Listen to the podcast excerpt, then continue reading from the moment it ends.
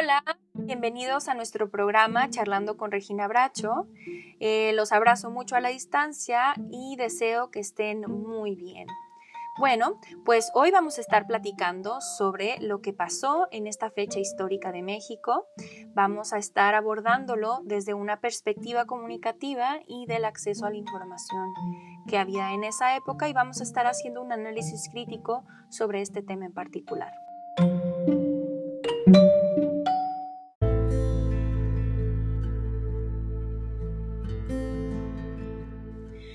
Y como ya les había mencionado, hoy vamos a estar hablando del 2 de octubre de 1968.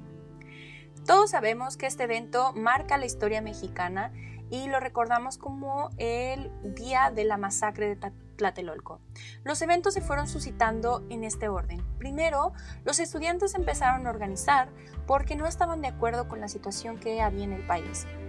El 2 de octubre de 1968 se aglomeraron en la plaza de Tlatelolco y comenzaron a manifestar su eh, bla bla bla, ¿no?